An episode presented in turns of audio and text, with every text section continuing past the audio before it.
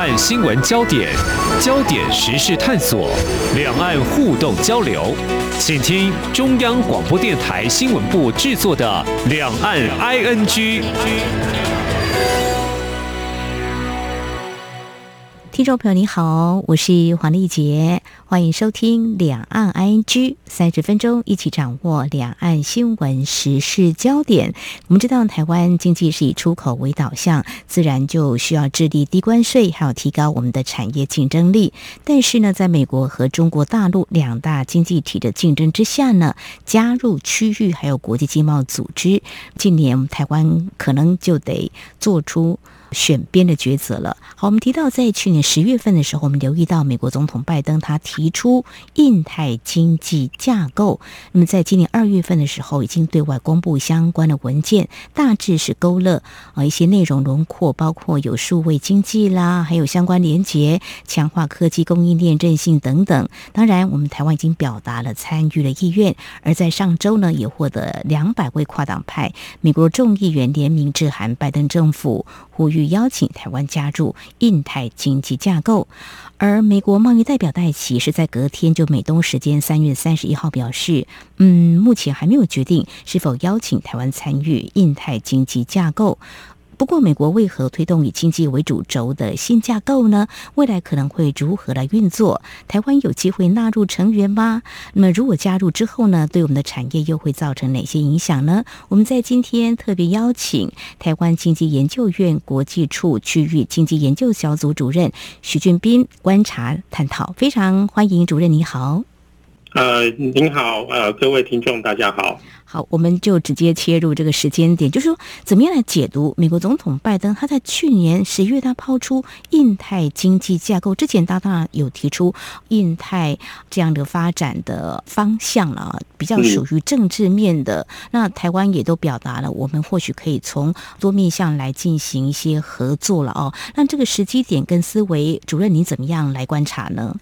呃，有关于这个美国所提出来的这个印太经济架构的这个部分，那其实承袭着美国一开始所提到印太战略的这个整个大战略底下，有关于经济的部分来做一个推出哦。呃，我想美国它在拜登政府在推出这样子的一个印太经济架构这样的一个经济贸易上面呃政策思维呢，其实它也不是拜登政府上任之后他们才构想出来。其实我们回顾一下，其实，在奥巴马总统时代啊，不管是在希拉蕊当国务卿，或者是 John Kerry 他在当国务卿的时候呢，其实他们大概多多少少针对美国他在印太地区的一些相关的想法，哦，都有提出来一些呃计划、一些策略。不过当时是比较着重在一些能源啊，或者是一些呃基础建设上面。那其实。呃，我们也可以想象对照一下当时美中之间的一个互动关系。当时，呃，中国他们是积极在推动“一带一路”的一个相关策略一个计划哦，所以呃，美国当时也就有提出了这样一个相关的构想，包括那时候一个名称叫做“印太经济廊道”，啊，倒是还没有这么广泛、这么具体。嗯，那接下来，其实，在川普担任总统以后。呃，美国就一直以美国为优先的这样一个经济跟贸易的战略。不过，当时川普他是采取这种单边主义为主。其实最具体的就是美国一直要攫取他们自己本身在经济贸易上面的一个利益，所以他们推动跟日本啊、韩国、印度等国这些双边贸易协定呢，都是希望说从中来呃获取对美国更有利的一个贸易的一个利益哦。嗯，那。现在在拜登政府推动的架构底下，它就跟过去川普执政四年的时候是非常的不一样。啊，我们看过很多的评论，就是说，啊，对于川普政府，他在过去的四年里面，其实让美国跟美国他的盟国之间的一个关系，跟过去是大不如前了。呃，许多国家也因此对于美国的这个不信任而推出的自主独立的一个啊贸易政策，包括欧盟的部分。嗯，啊，所以呢，在拜登政府开始执政之后呢，他就开始恢复跟他们所谓的盟国之间的一个外交，包括欧盟啊、北大西洋公约组织，然后这个日本、澳洲、印度，嗯，来进行四方会谈，对，啊等等，其实。这一整个相关的一个架构呢，其实从拜登政府一上任，一直到去年十月，然后一直到现在正式的提出来这个印太战略架构的一个 model，其实大概都是有迹可循的。是，那么美国总统包括之前的奥巴马，还有之后的川普，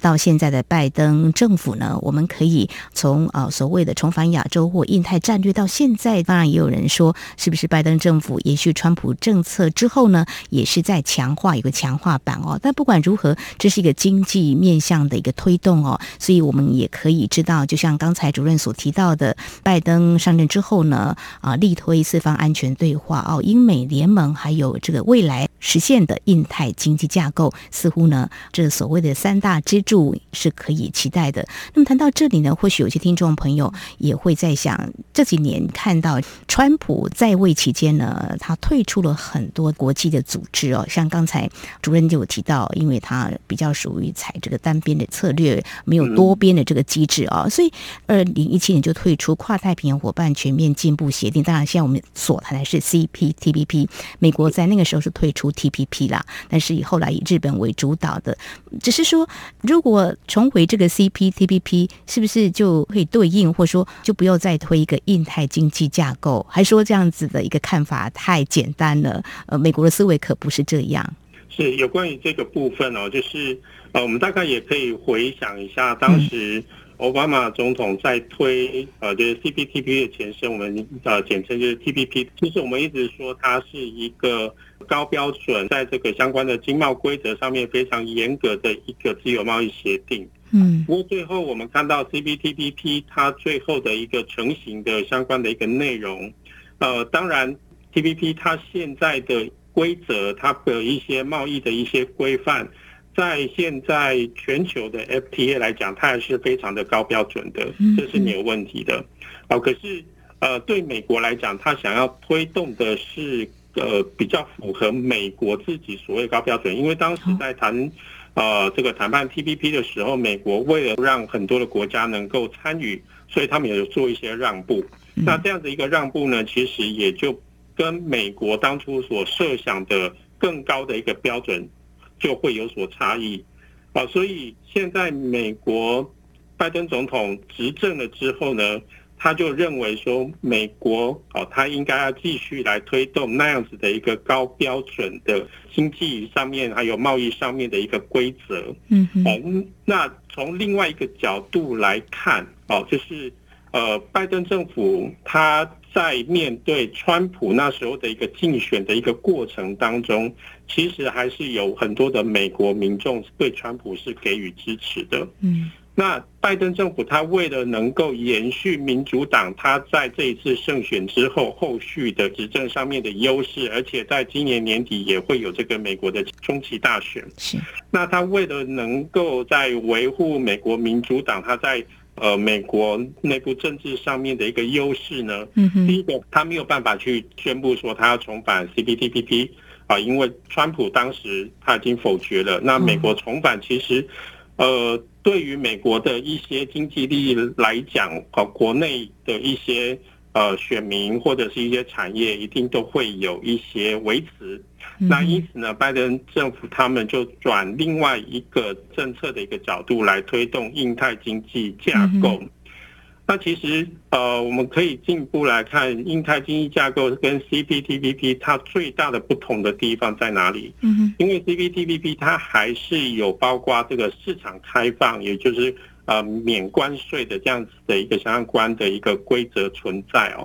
那可是这样子一个规则，对于美国的一个贸易来讲，它并不是绝对具有优势的。好，就等于是说，美国它必须要开放自己国内的一些相关的市场。嗯哼。呃，那来换取它的一个高标准。如果美国它决定要重返 CPTPP 的话，可是今天如果美国它在推物块经济架构这样子一个政策。从这个这样子一个方向来做推动的话，它可以只去推动它想要推动的高标准的贸易规则，嗯，它就不需要去开放市场贸易。呃，过去跟现在大家有这样的一个区别。不过现在，呃，包括这一阵子哦，把 USDR 的这个戴琪，嗯，啊，它也有呃，在美国国会呃做一些听证。那其实我们就会发现说，不管是美国国会或是美国。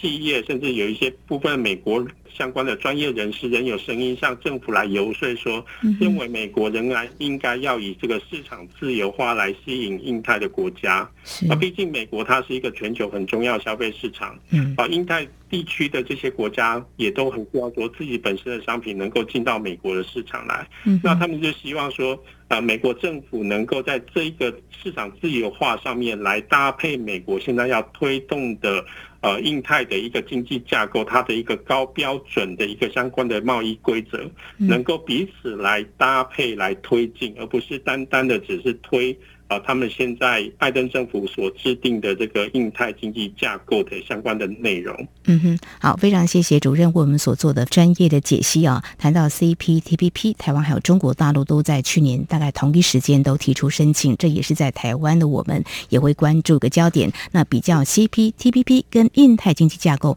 自然有些不同。刚刚主任也帮我们点到个重点，就是说有没有开放美国市场是很重要的哈。嗯，所以呢，这也是可以。来观察的，就是说，我们看到根据白宫二月份所公布印太战略文件哦，印太经济架构是一个高标准的贸易行为，没有错，跟 CPTPP 都是一样。但是呢，戴琪就说，目前还在建制当中，就所涵盖的面向，包括数位经济啦、数位连接啦、科技供应链韧性等等，减碳。啊，还有洁净能源，还有基础建设投资等等，都是。那么，如果以区域经贸或多边协商机制来观察，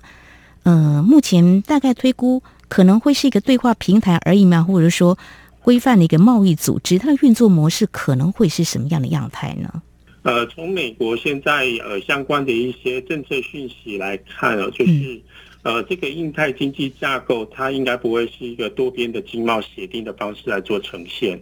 哦，那当然，呃，现在因为美国也积极在运作有关于 WTO 世界贸易组织的一些相关的改革的一些动作，所以呢，美国应该也不会把印太经济战略把它呃另起炉灶，弄成一个呃国际的经贸的一个组织的方式来做一个推动。那我们从呃。过去的一些相关的一个讯息来看，它比较呃会具有可能性的，就是说它会是一个多层次、多面向，然后是由美国所主导的一个经贸架构或者是一个合作机制。嗯，好，那重点其实就在于说，美国它未来可以透过这样一个多轴多线的一个呃经贸架构来掌控全球的一个呃经贸发展的一个脉络。嗯，那它的合作对象就会依据。呃，每一个国家它在经贸还有在产业上面的优势或者它的一个不同点，来跟美国洽谈，呃，这个参与其中的一个可能性。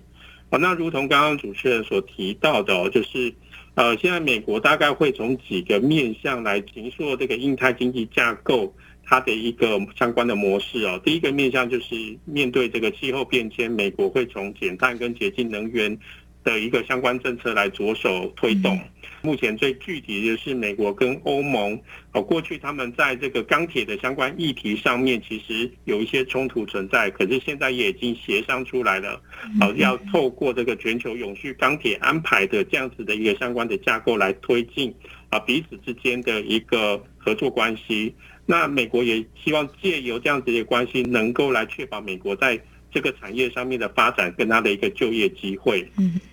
那第二个部分就是在数位呃经济的这个部分哦，那这个部分美国其实是比较在意的是数位经济相关的技术标准法规还有安全规范上面推进的方式呢，它就会是呃结合现在已经存在的五眼联盟，然后拉近欧盟、日本还有我们台湾来成立这个数位技术贸易联盟，然后也会跟印太区域的国家来建立。呃，数位连接与网络安全伙伴关系，也就是 DCCP 的一个部分。好，那希望透过这样相互的连接的，来完成美国在全球数位经济上面它的一个主导相关规则的方式。另外是呃有关于供应链的部分，其实供应链的部分跟美国呃，过去几年呃，这个所执行的美洲贸易战、技术战之间，呃，彼此是连接在一起的。嗯，那美国在这一段时间也发现了，美国他们其实最需要确保的，在是在新兴科技上面的一个推展。啊，所以近期呢，大家就可以看到跟发现，尤其美国国会透过很多的法案。的一个制定呢，来确保啊，尤其是在这个半导体上面的一个美国供应链的一个连接的一个部分。呃，第四个部分，其实我觉得也是非常重要的，其实就是呃，美国希望透过这个议题呢，来建立美国在经贸上面的最新的一个价值。那它就是建立重视劳工权益的一个产业供应链。嗯，那美国是希望说，透过这样子一个产业发展跟劳工就业的一个机会。的一个确保的方式呢，来建立全球的一个劳工的标准。嗯，好，所以在这样子一个架构之下来形塑印太经济架构呢，大概是美国现在啊最主要推动的几个方向。嗯哼，好，非常谢谢主任您的说明跟解析哦。未来的运作模式呢，可能就是一个啊多轴线、多面向的推动哦。那未来会有哪些国家参与？那么台湾是不是可能会纳入成员？刚才主任其实有点到，应该是蛮有可能的啊。当然，我们看到美国在推这样的政策，我刚有提问说为什么不重返 CPTPP？好像听来都有不同的执政者的这个政治考量哈。好，我们了解。的美国推动建制印太经济架构时机跟思维、目的跟未来可能的模式之后，稍后节目后半阶段呢，我们再继续请台经院国际处区域经济研究小组主任许俊斌为我们做进一步的解析。节目稍后回来。今天的新闻就是明天的历史，探索两岸间的焦点时事，尽在《两岸 ING》节目。这里是中央广播电台听众朋友继续收听的节目《两岸 ING》。我们在今天节目当中邀请到台经院国际处区域经济研究小组主任许俊斌来跟我们特别解析美国在去年所抛出的印太经济架构，台湾有意愿来参与。那么这是一个什么样的推动模式呢？接下来我们就来看，那么在美国这样的思维之下。大概有哪些成员可能会纳入这样的架构当中？应该就是他的所谓的盟友吧？哎，是的，找确实都是美国，当然一定是要寻找他的盟友，因为呃，美国拜登政府就一直想要呃一反过去川普执政的单边主义那样子的一个形式哦，嗯，希望说能够借由这样印太经济架构呢，能够把他在印太地区的盟友把距离拉近。呃，有哪些国家会？来参加，我们大概可以从两个角度来看，一个是比较从地缘战略的角度来看哦，因为呃，拜登政府他其实在去年上任之后，在他的第一次的外交政策演说当中呢，他其实就已经明确的指出来说，美国的竞争对手是包括了中国跟俄罗斯。嗯，好，那这样子一个论点呢，其实在去年的这个八月份左右，美国退守阿富汗的过程当中。啊，其实拜登政府也再度的提出来，啊，所以这个印太经济架构或者是印太战略，其实啊，既然它是从印太的角度来看，而且是从海往陆的方式去做一个啊相关的一个包围，那我们当然就可以去直接推测它的直接的。呃，这个对手啊，当然就是中国跟俄罗斯。那在这样子的一个从海到陆的过程当中呢，其实这些国家，呃，有哪些会是美国的盟友？其实大家大概也都猜得出来哦。嗯。那我们另外一个从经贸层面来看哦，美国它是想要借由不管是在供应链体系，或者是呃在劳工标准，或者是在这个创新经济啊、数位经济，甚至是气候。变迁、减碳、节能的这些议题上面，来跟他的有关于 like-minded，就是共同意念的这些国家呢，来共同建立一些呃，他的多边的合作的架构。嗯哼，我们大概也可以看得到，就是说，美国它会是多轴，然后多个面向，是每一个国家它在不同议题上面的一个呃差异性，来邀请这些国家来参与。嗯，所以。我们从这里面，我们也可以看得到，美国它也特别注意到各国在不同议题上面它存在有差异性。嗯，所以针对这些不同的议题呢，它会邀请不同的国家。那借由这样的一个求同存异的方式呢，也可以确保美国在全球总体的一个发展上面，它的领导者地位。是，那接下来就关注我们台湾自己本身哈，那就是我们有没有可能成为架构的成员？美国贸易代表戴琪在美东时间三月三十一号，针对是否邀请台湾参与，没有正面回应。其实二月份的时候，媒体关注了这个回答，也是。一样的哈，呃，他在三月三十一号是表示，印太经济架构是还在制定中的架构，必须反映所有人跟利益相关者的观点。美方正与有兴趣参与架构的各方进行对话，但是呢，目前尚未做出任何决定。再来，我们看到也媒体报道，美国参议员梅南德兹指出，如果排除台湾，将会错失良机。那么，在这个美中贸易战影响之下，还有美国现在所想要推动这个印太经济架构，这个多轴多面向的，有很多的产业面来看，台湾是不是有可能在好？如果用取代字眼，或许不是那么的妥适，但是战暂且先用它取代中国大陆成为经济产业供应链的机会是否大增？事实上，在之前 TIFA 各方面的一些对话，就好像有触及到供应链韧性。不晓得主任你怎么样来看呢？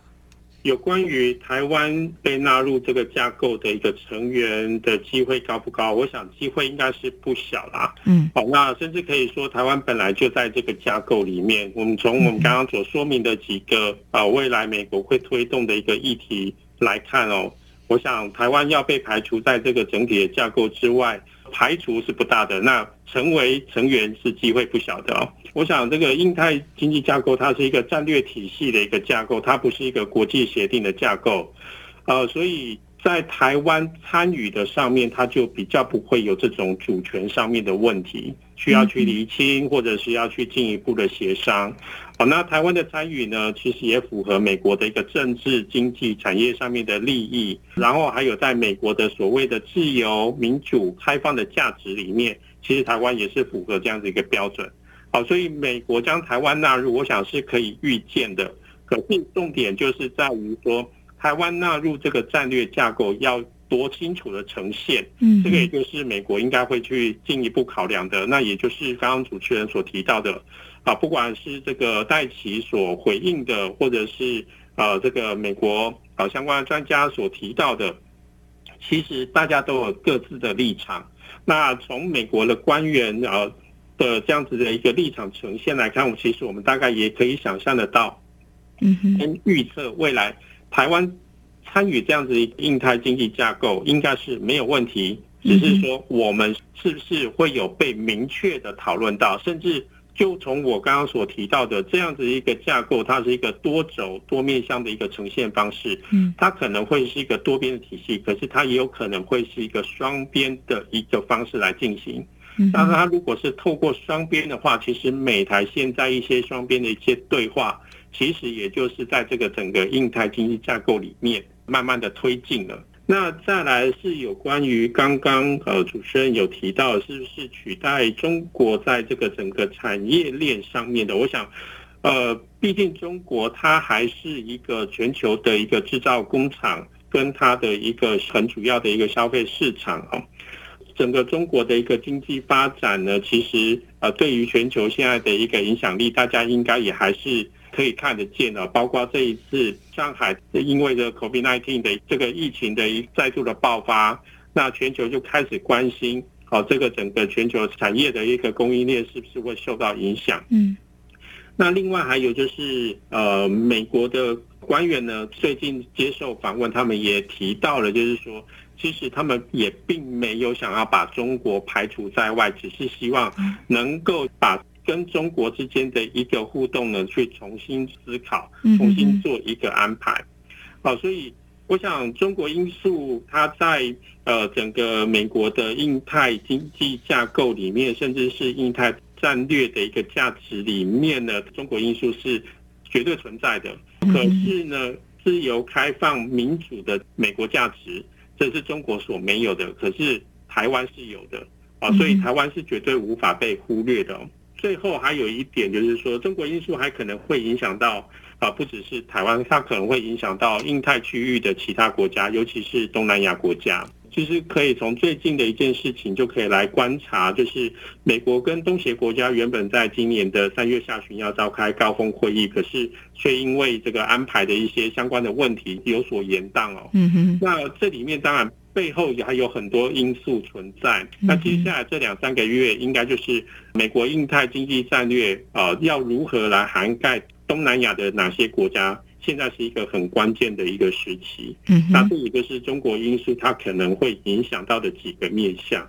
是，看来美中还是抗衡的。哦虽然美中贸易战，也许现在美国也在思考，在这个加征关税之外，是不是未来对中国大陆会不会是有投资方面的一些限制，或者说贸易战会用不同形式开打嘛，也是相关的。当然，刚刚主任有提到很多中国因素，哦，我们可以持续来观察。刚刚你又提到一个重点了哈，就是东南亚这些国家，嗯，是不是可能在加入这个呃美国方面，他要。把你纳为成员，他们又会怎么样做出决定？我想这个都是可能，我们现在看起来都是一个观察重点跟变数哦。好，最后还是回到台湾身上，我们再来看，我们加入几率应该蛮高的哦。但是我们一方面也希望美国方面能够。把他们推动的模式给确立出来，到底要跟我们台湾谈些什么？是啊，双边的或多边的，或者说有哪些产业？好，提到产业面的话，如果说我们要加入这样子的一个架构，我们可以看得出来，就是说有哪些的产业可能要预做准备。呃，如同我刚刚所提到，印太经济架构它不会是一个国际协定的一个形态。哦，那美国目前呢，它也没打算以市场自由化的条件来。寻求啊，他的一个合作伙伴来开放市场，他最主要就是希望透过一些法规的一些呃高标准的规范，来能够跟这个印太地区的一些国家来进行合作。嗯哼。那从这个角度进一步来看哦，我们刚刚包括我们提到的数位经济的一些标准啊，安全性、劳工标准，然后在这个排碳标准，然后还有供应链上下游是否符合美国。它的一个相关的要求，尤其比如说，美国一直对于新疆呃劳动相关的条件的一个要求等等，会进一步影响到的就是技术的输出的限制。然后还有产业公司治理标准的一个透明化等等，因为它已经不是市场自由化的部分，它是比较是法规或者公司治理层面的这个部分。嗯，那如果从这样的一个角度来看的话，我国呃企业呢，未来在这个议题上面，我们会面对更多的一个呃美国它的一个所谓的规则标准的一个要求，希望能够对于我们本身的企业去做一些呃调整。好，那这个部分就会反映在整个生产供应链上面。那尤其是对于中小企业，我想，呃，中小企业要去调整符合美国它所谓的经济贸易的标准的话，一定有它一定的难度。所以呢，我们也建议说，呃，政府未来或许可以从这个层面，嗯，来进一步的多提供一些相关的一些政策资讯，或者是啊拟定一些辅导调整的一个措施，来协助我们中小企业。来去符合美国它所制定的这些标准的一些规范，这样子的话，其实我们要去跟美国所领导的这样一个全球供应链去做连接，我想对我们企业来讲，哦，也会有更多商机上面的一个机会啊，我们可以去寻求。嗯，没有错啊，要把这个标准给奠定出来，让我们的业者能够有所遵循，来做一些调整。当然，美国也要打开它的市场啊。这个美国是全球最大的消费市场，当然我们不能够错过。也希望借由打进这个市场来提升台湾产业的竞争力。我想这是我们会努力的。好，有关美国啊推出这个印太经济架构，未来会怎么样来推动？那么在这个后疫情时代，或许呢，我们也可以嗅得到美。国除了因应冲击持续救经济，对外经贸政策上跟中国大陆贸易战也是我们要持续来观察的。所以美中可能还是持续这个对地抗衡之下，怎么样来观察这个印太经济架构的建制推动？台湾应该是有机会来加入，加入之后呢，又会牵动哪些影响？我们在今天非常感谢台湾经济研究院国际处区域经济研究小组主任徐俊斌的观察解析，非常谢谢主任，谢谢您。啊，谢谢主持人，谢谢各位听众。好，以上呢就是今天节目，非常感谢听众朋友您的收听，华丽姐祝福您，我们下次同一时间空中再会。